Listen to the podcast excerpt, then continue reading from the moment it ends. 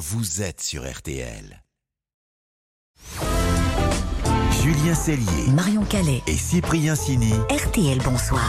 19h14 minutes RTL, bonsoir à la suite. Toute la bande s'occupe de vos oreilles jusqu'à 20h. Cyprien, Marion, Isabelle, Alex Vizorek et nous sommes très heureux ce soir d'accueillir notre grand invité de la deuxième heure, le comédien Stéphane De Groot. Bonsoir et bienvenue. Bonsoir à vous et merci beaucoup et bon anniversaire Alex.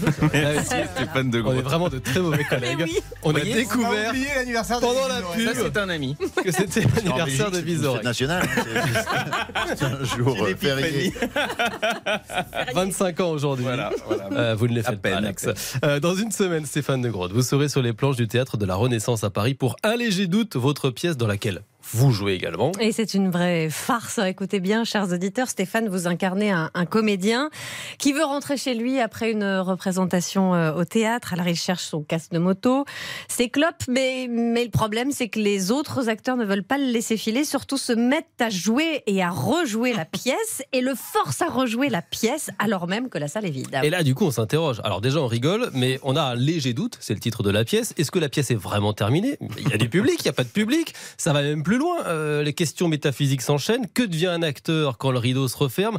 À quel moment vous vous êtes dit Tiens, si j'imaginais une pièce sans public, c'est quoi? C'est le confinement qui vous a. Absolument, c'est le confinement. Je me suis dit que, devient, euh, que deviennent les personnages euh, quand il n'y a plus personne pour les regarder, pour les faire vivre? Je me suis dit, ben, pas grand-chose, il, il meurt en fait.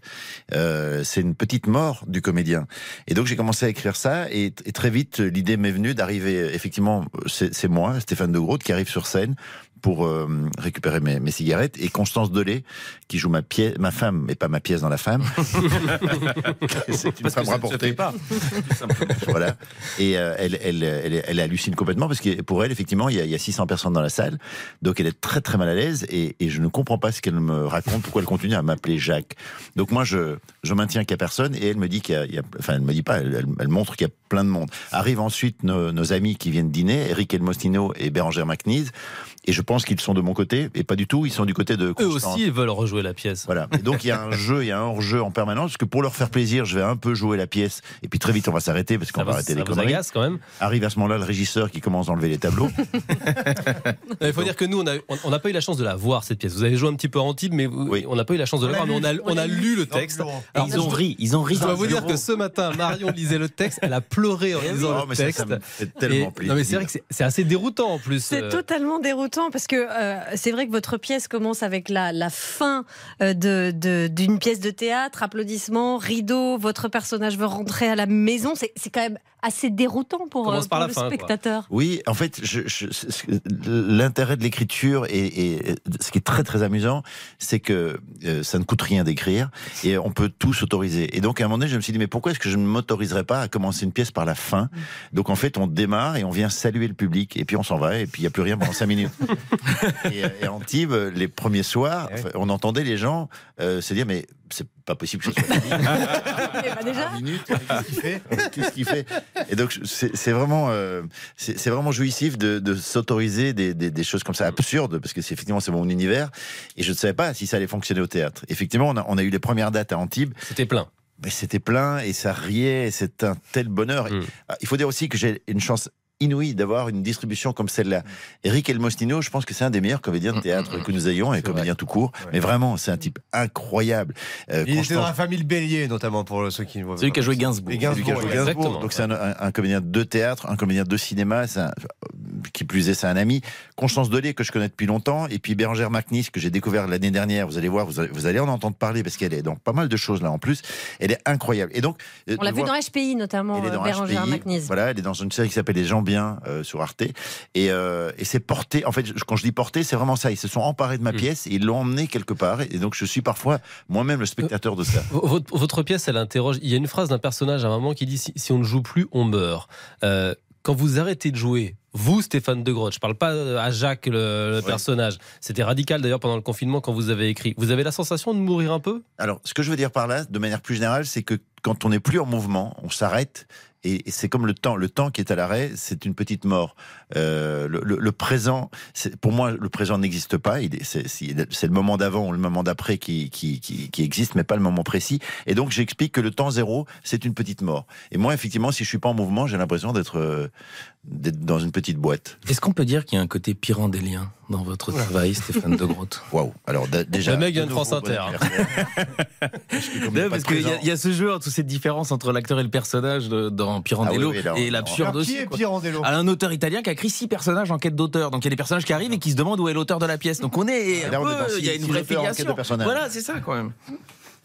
Alors, quand vous sortez de vous de scène euh, au théâtre, est-ce qu'il y a un rituel Alors, Mais est-ce qu'avant de venir nous voir, il y a le rituel aussi d'aller chercher votre caisse de moto et, et vos clopes que vous cherchez justement au, au début? C'est, Il y a vos rituels aussi à vous? Au théâtre? Oui. Est-ce Euh, que vous filez tout de suite comme le personnage Ou alors est-ce que vous, vous aimeriez traîner un peu? Non, alors moi j'ai tendance à arriver à, à- à- l'heure moins 5 minutes, et donc ce qui est, ce qui est, ce qui est à l'heure de. Oui, on a remarqué, on nous a dit il faut prévoir un plan blé, de Grotte n'est pas encore arrivé.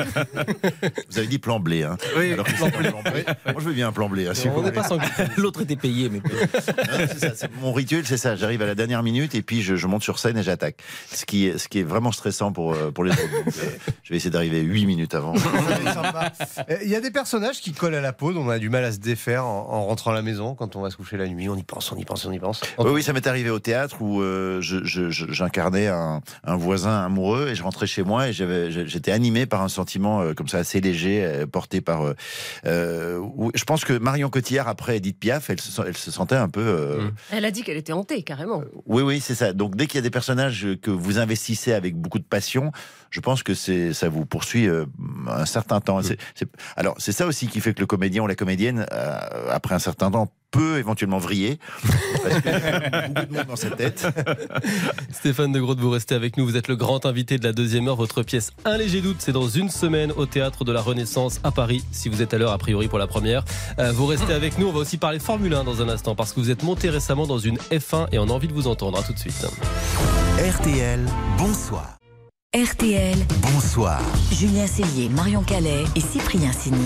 RTL, bonsoir, 19h24 minutes. On s'occupe de tout jusqu'à 20h. La bande à votre service. Cyprien, Marion, Isabelle, Alex Vizorek. Notre grand invité de la deuxième heure est toujours avec nous.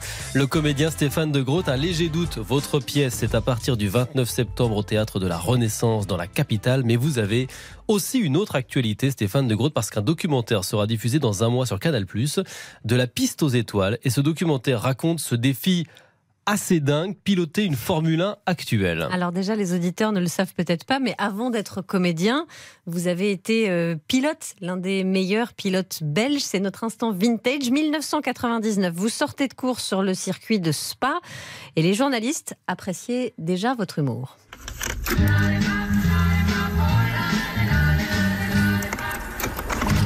On a un grand prix à euh, commenter, là, il faudrait qu'on aille peut-être en plateau, non? T'as deux minutes là? Là maintenant là? Bah oui, il faut qu'on parle de la course. Hein. Pas je prenne une petite douche ou quelque chose Ah non, non, on doit y aller directement, les gens nous attendent. hein. Lèche-moi le cou alors. euh, Ils dans le. Voilà. Bien fait. Ça va été Ça a été Ça va été. Ça va été bien Salut, allez. Et elle a l'air un peu fatiguée quand même. C'est Qu'est-ce qu'il y a directement. C'est une très belle déconner. chemise, on dirait un pompiste américain du, Mais- du- du tout droit venu du elle est la Texas. pilote de NASCAR, mon pauvre ami, je te dis. Ça fait plaisir. On sommes en plein aux États-Unis On là. va, on va y aller vite parce que. Non, mais euh, vous irez sans moi parce que là je suis un petit peu fatigué. J'ai une légère slaptitude. C'est pas grave, on y va. Vous êtes surpris. Ah bah, c'est il y a 3000 ans. Mais justement, vous avez été pilote euh, jusqu'en Formule 3000. c'est l'antichambre de la Formule 1, c'est ça? Oui, exactement. Je me suis arrêté à la 3000 et, euh, et effectivement, par rapport à ce documentaire, c'est, la Formule 1, c'est, le sommet de l'Everest, ce que je n'ai jamais atteint. Et puis, euh, effectivement, ça m'est resté un petit peu, de, pas en travers de la gorge, mais en, en travers de quelque part. Et puis, il y a, il y a deux ans, euh, Alpine m'a proposé de faire quelques courses en coupe alpine. Et c'était euh, très joyeux d'ailleurs. Et puis, à l'issue de ça, ils m'ont demandé ce que je voulais faire d'autre. Mais je pensais que c'était genre, qu'est-ce que tu veux boire? Et j'ai dit, mais j'aimerais bien rouler dans une Formule 1, puisque vous avez un team, tant qu'à faire. Et en fait, le- la, la personne m'a pris euh, au sérieux en disant, mais c'est- envisageable. Euh, si tu nous amènes un peu de médias, c'est envisageable. Alors, ce que j'ai fait, c'est que j'ai décroché mon téléphone, j'ai appelé Maxime Sada, qui est le patron de Canal+, que j'ai connu à l'époque du supplément.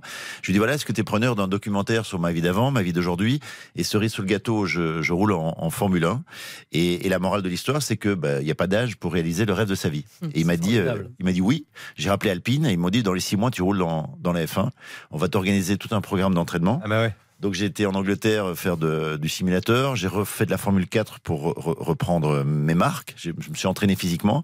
Et, euh, et puis je me suis retrouvé sur le circuit de Monza dans la voiture d'Esteban Ocon, la, la voiture avec laquelle il a gagné le Grand Prix l'année dernière. Et c'était absolument extraordinaire. Et pour la petite, euh, la petite histoire, quand j'étais petit garçon, sur la plage de Knokke-le-Zout, je voyais le grand pilote, le pilote mythique Jackie X, avec sa Mhm. femme et ses enfants. Je le voyais marcher là. Et pour moi, c'était la famille Kennedy. C'était, il avait tout. C'était le mythe. C'était un homme avec une gueule de, de fou, enfin connu dans le monde entier, un sportif incomparable. Et, euh, et quand ce documentaire euh, s'est mis euh, un peu en place, je l'ai appelé en disant Est-ce que tu accepterais de faire partie du documentaire? Je voudrais te parler de, de cette expérience de Knokke-le-Zout. Et il m'a dit Mais non seulement je suis là pour te répondre à toutes tes questions, mais si tu veux que je sois là à Monza, je serai présent. Et donc, quand, quand je me suis glissé dans la, dans la F1, il m'a pris euh, dans ses bras. Et il m'a dit euh, Stéphane, euh, sois prudent, ne roule pas trop vite. C'est ce que lui disait sa maman avant qu'il qu'il fasse des courses en C'est voiture. incroyable. Et donc, c'était très, très, très, très émouvant pour moi de vivre ça avec lui à mes côtés. Et, et- Et- et la différence avec une Formule 3000 d'il y a 20 ans, c'est c'est quoi? Vous prenez une raquette de ping-pong et puis vous prenez une raquette de tennis, et ben c'est euh, encore plus compliqué que ça. C'est-à-dire que j'ai eu l'impression d'être à la NASA, de rentrer dans une fusée et d'aller euh, côtoyer la Lune. C'est-à-dire que ça, ça, ne, ça ne correspond plus en rien à la 3000 que j'ai pilotée il y a quelques années. En fait, paradoxalement, c'est la voiture la plus facile que j'ai eu à piloter. C'est-à-dire que vous avez une direction assistée, donc vous pouvez tourner le volant avec, le, avec les deux petits doigts, ça freine de manière extraordinaire, ça accélère, je vous en parle même pas, ça tient mieux que n'importe quelle voiture au monde. Vous êtes installé là euh, comme, euh, comme, dans, comme nulle part ailleurs, donc c'est vraiment une voiture exceptionnelle. Donc tout est exceptionnel, les sensations, les performances, et, euh, et après la difficulté, c'est d'aller le, c'est de gagner les deux dernières secondes, parce que Hmm. votre, votre cerveau vous dit ce n'est pas possible de freiner à cet endroit-là. Ce n'est pas possible, sinon vous allez vous retrouver euh, en Hollande. Donc c'est- c'est- c'est- c'est- après il faut, il faut, euh, voilà, il faut- c'est une question d'habitude et puis, euh, mais c'était c'est un, c'est un cadeau extraordinaire que m'a fait Alpine. Stéphane de Groot, au niveau du temps, vous avez fait combien sur Monza par rapport à Stéphane Ocon? Alors je m'étais dit que j'allais faire euh, 10 secondes, ah, je- que j'allais me retrouver à 10 secondes du, du Ouais. temps d'Ocon et euh, ben, j'étais à 10 secondes du, Ah ouais. du temps d'Ocon. Euh, surtout la veille, Jackie X, on, on dînait, il me dit écoute, ne cherche, ne cherche pas à faire un chrono parce que si tu mets la voiture dans le rail, ça va être compliqué. Oui, Donc, pour toi, pour Alpine, surtout. oui, pour Alpine, enfin, pour tout le monde en fait. je serais pas là en train Pour de le vous raconter le documentaire. C'est pas bon. Oui, enfin, pour le monde entier d'ailleurs, pour ton anniversaire. euh, enfin, Oui, Ça aurait gâché la fête. et il m'a dit, mais il est là, ton défi, tu l'as réussi, oublie le chrono, euh, demain tu vas rouler en Formule 1. Moi j'aimerais beaucoup me mettre euh, à ta place demain. Donc, et c'est vrai que je me suis dit, ah ouais, quand même, je- je- demain je vais me retrouver dans la voiture d'Ocon, quoi, euh, avec tout le team qui était encore là, parce que Ouais. c'était quatre jours après le Grand Prix de Monza. Et donc c'était toute l'infrastructure. J'avais vraiment l'impression d'être pilote de Formule 1 Et- pendant. euh, Vous parlez de ces souvenirs de Knock-le-Zout, mais euh, la passion du pilotage, ça date vraiment de l'enfance. Il paraît que votre papa vous prêtait son Alfa Romeo quand vous aviez 13 ans pour faire des tours Oui, de pâté de oui. maison à Bruxelles, c'est ça? Exactement. Et puis après plus parce qu'il y avait plus de voiture. oui, très tôt, je me suis mis à, à- à rouler en voiture. Je piquais la voiture, la, la moto de mon frère aussi quand j'avais euh, 12 ans. Euh, il a plus de moto non plus. Euh, oui, j'ai commencé très tôt. Et en revanche, la compétition, j'ai commencé très tard parce que parce que je voulais être comédien et pilote de course. Et en fait, c'est Jean-Louis Trintignant qui, bah, à travers sa manière d'être, pilote de course et comédien lui-même, euh, je me suis dit donc c'est possible. Et pareil d'ailleurs pour le documentaire, euh, mon côté comédien, c'était par Trintignant. Trintignant, c'est Claude Lelouch, un homme et une femme. Et un homme et une femme, c'est aussi Trintignant qui est sur la plage de Deauville avec euh, sa famille. Et et il y avait la même image donc pour le cinéma, pour la voiture. Et, et donc tous, euh, il y avait une espèce de corrélation entre ces deux univers-là. Et je me suis dit donc je vais m'autoriser, je peux m'autoriser à être pilote de course puisque Trintignant l'a fait. Ben, je- pourquoi pourquoi je ne le ferais pas? Et le comédien à plein temps que vous êtes jouera donc à partir maintenant de la semaine prochaine, le 29 septembre, un léger doute au théâtre de la Renaissance à Paris. Et le pilote passionné que vous êtes aussi, on le retrouvera donc dans ce doc canal le 22 octobre prochain. Stéphane Oui. de Groot, vous restez avec nous. Merci. Vous êtes le grand invité de la deuxième heure de RTL Bonsoir. En plus, Oh, c'est l'anniversaire d'Alex Vizorek, donc Bien on va, sûr. on va fêter, on va fêter ça. Euh, la suite, c'est de la cuisine et de la musique. La guinguette de Pierre Herbulot ce soir. Salut Pierre. Salut Qu'est-ce qu'on mange Alors on va faire des petites pâtes euh, avec les fonds de placard. Donc là en l'occurrence il me restait des sardines. Très bien. Et la playlist de Steven Bellery. Steven, salut. Qu'est-ce qu'on écoute Pourquoi est-ce qu'il y a autant de duos qui sortent ces derniers mois Très à la mode. hein. Explique tout ça. Très bien, à tout de suite. RTL, bonsoir.